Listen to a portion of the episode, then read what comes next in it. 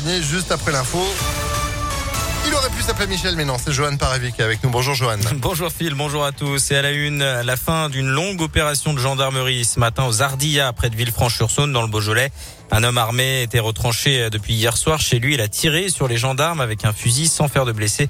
Le GIGN est intervenu pour interpeller l'individu de 66 ans ce matin vers 5h30. Il a été placé en garde à vue pour tentative d'homicide sur personne dépositaire de l'autorité publique.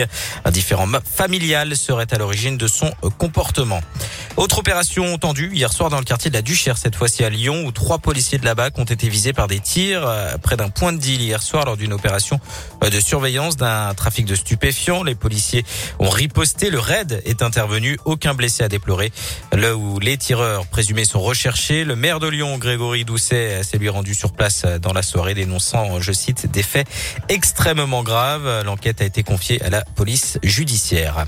Un appel à témoins après l'accident mortel à Chanvert dans le 5e arrondissement. Hier matin, un cycliste a chuté avant d'être percuté par deux voitures vers 6h40. Une enquête est également ouverte pour identifier la victime victime.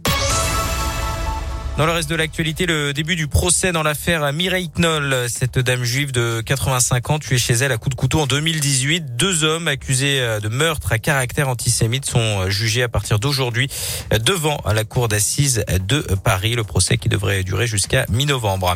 Une victoire pour les défenseurs des animaux. Le Conseil d'État a suspendu en urgence les arrêtés gouvernementaux rétablissant les chasses traditionnelles de certains oiseaux sauvages. La justice estime qu'ils vont à l'encontre du droit européen.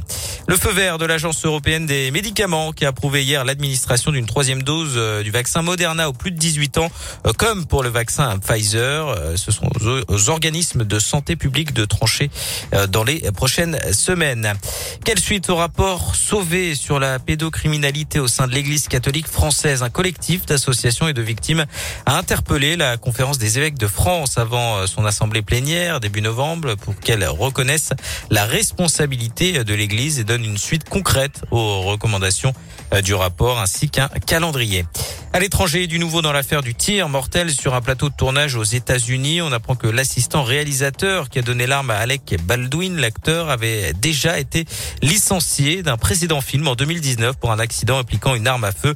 Un membre de l'équipe de tournage avait été légèrement blessé.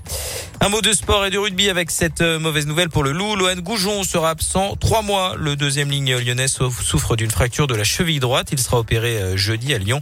Le Loup qui se déplacera sur la pelouse de Montpellier samedi à 17h. Et puis une petite journée, Phil, pour Elon Musk, le patron de, de Tesla qui n'a gagné que 25 milliards dans la journée d'hier. Le Non. constructeur automobile SI a rejoint le club des entreprises valant plus de 1000 milliards de dollars. La fortune personnelle de, de son créateur, donc l'homme le plus riche du monde, est estimée à 255 milliards, milliards de dollars. Ça fait beaucoup de milliards. Oui, il y en a un peu trop pour nous là. Mais 25, il, il a gagné qu'hier. 25 hier. On a une journée, le Oui, gars, il empoche. journée. euh, Voilà. D'accord. Voilà, voilà. ça c'est. Non mais la Je vous crise. laisse avec ça. Sinon, on a dit c'était compliqué à la fin du mois, les 30 derniers jours, tout ça. Bon, bah très bien. Il y en a pour qui. Bah, faut partager maintenant. hein. Faut Bah faire oui, un, oui. un- un peu comme euh, bah, comme Bill Gates, euh, qui lui aussi est milliardaire, mais qui fait des choses bien à travers sa fondation. Elon Musk, euh, il préfère aller euh, oui, sur Mars. lui, il préfère aller voir là-haut ce qui se passe. eh bah, très bien. Merci beaucoup, Johan. Vous êtes de retour à 11h. À tout à l'heure. Allez, l'info continue sur ImpactFM.fr. Retour d'air, c'est la météo.